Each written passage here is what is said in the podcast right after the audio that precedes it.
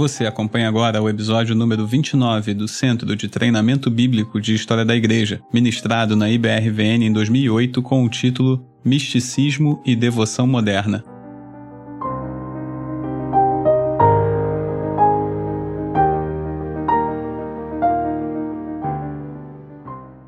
Vamos falar de misticismo e devoção moderna. Não quero falar muito sobre isso aí, eu só quero dizer para vocês que existia esse movimento diferente dentro da igreja única nesse período, a igreja católica romana, é o movimento místico. Os místicos, eles eram cristãos de um tipo diferente, as ênfases deles eram sempre no amor, amor ao próximo, amor a Deus, especialmente, e na virtude, fazer as coisas certas e tal. Então você tem muitas freiras que seguem essa linha, muitos monges que seguem essa linha, a linha mística. Os três pontos principais no pensamento dos místicos eram a união com Deus, eu estar unido a Deus. Várias dessas freiras se casaram com Jesus Cristo, misticamente, certo? Essas coisas absurdas assim, né? Mas nós temos que falar porque eram coisas que tinha nesse período. A união com Deus, o amor a Cristo e a negação de si mesmo. E o conhecimento para eles era sempre uma coisa não tão importante e muitas vezes prejudicial. Na verdade, aqui aparece um pouco de reação ao escolasticismo. E reações sempre são desequilibradas. Vamos falar de alguns místicos, não vou falar deles não, eu só vou citar rapidamente, só para vocês, quando virem os nomes em algum lugar, vocês lembrarem que já viram aquele nome. Uh, Johannes Meister Eckhart, pelo nome já dá para ver que é um alemão, século 13 e 14. O Dr. Calhoun diz que ele tem um livro, Sermões de Meister Eckhart, e ele disse que ele sempre tenta ler algum desses sermões, só que ele nunca conseguiu entender nenhum. Sabe aquela viagem que o indivíduo fica falando,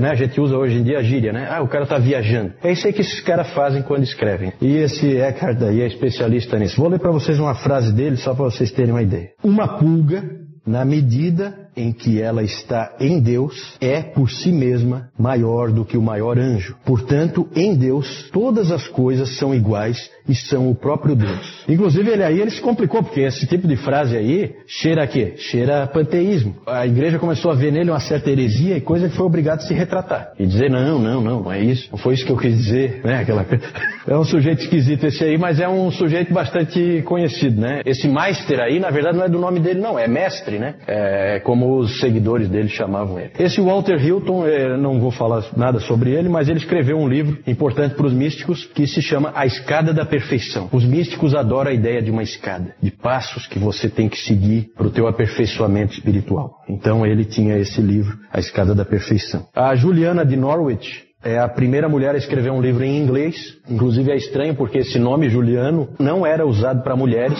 Então, na verdade, o que se acha hoje é que esse nome não é o nome dela. É que ela é, ficava próxima à igreja de São Juliano e por isso ela ficou com esse nome, com o nome dele. Ela foi inglesa, ela era uma freira beneditina, ela se tornou uma ancorista. Sabe o que é uma ancorista? É uma pessoa que fica enclausurada numa igreja, então ela fica é, é feito um quarto para ela com uma janelinha que dá para dentro da igreja, que é por onde ela pode se confessar, esse tipo de coisa, e uma janelinha que fica para fora da igreja, que é onde o povo vem conversar com ela, se aconselhar. É uma psicóloga do século 15, 14, 15. Então o povo ia lá e falava com ela. Ela escreveu um livro, As Revelações do Amor Divino. As Revelações do Amor Divino. E revelações aí é isso mesmo, revelações. Porque ela alegava que ela teve 16 revelações da parte do próprio Cristo. Inclusive, numa delas é interessante porque ela teve a revelação de que em Deus não há ira nenhuma, em Deus só há amor. Que lindo isso, né? Pena que não é bíblico. Muito lindo, só não é bíblico. Sempre há entre esses místicos o desejo de ser um só com Deus, a união mística que foi o que essa Catarina de Siena, que aparece aí em seguida, ela atingiu, ou pelo menos pensou atingir, né? Ela era uma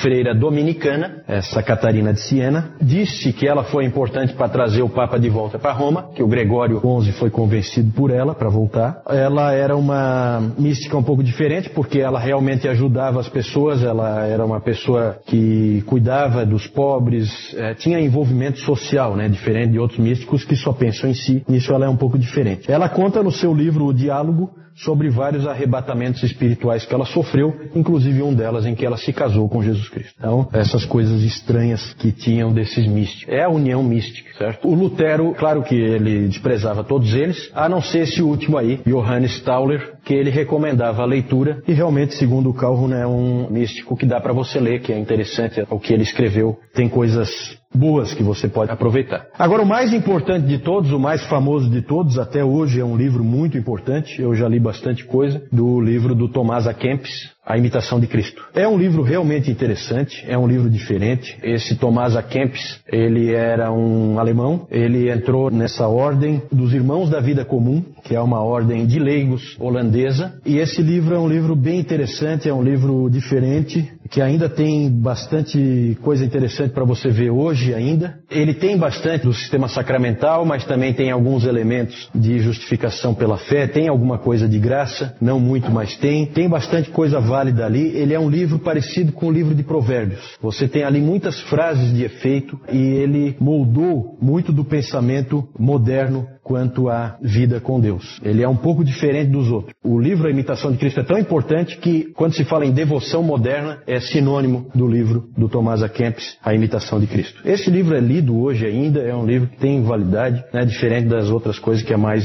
de significado mais histórico. É claro que você tem que saber separar aí o joio do trigo, como em tudo, reter o que é bom. Avaliação do misticismo. Pra gente, eu falei que ia ser rápido e realmente isso aí não tem muito por que a gente gastar muito tempo, não tem nada de muito valor aí para nós. O que, que tem de bom no misticismo? Escolasticismo. A ênfase no amor a Deus, uma coisa do coração que o escolasticismo não tinha, isso aí é uma coisa que não dá pra gente dizer que é ruim. A quietude, a humildade, tudo isso eles tinham. A ideia de você se diminuir, tudo isso aí são coisas que você pode ver nesses místicos que são coisas de valor. Por outro lado, aspectos ruins são o extremo individualismo, que a pessoa realmente pensa nela, uma tendência forte de justificação pelas obras e essa ênfase em experiência e sentimento em vez da palavra de Deus. Então essas experiências, arrebatamentos e não sei o que, tudo isso aí são coisas perigosas Principalmente quando depois você escreve livros dando autoridade para aquilo ali.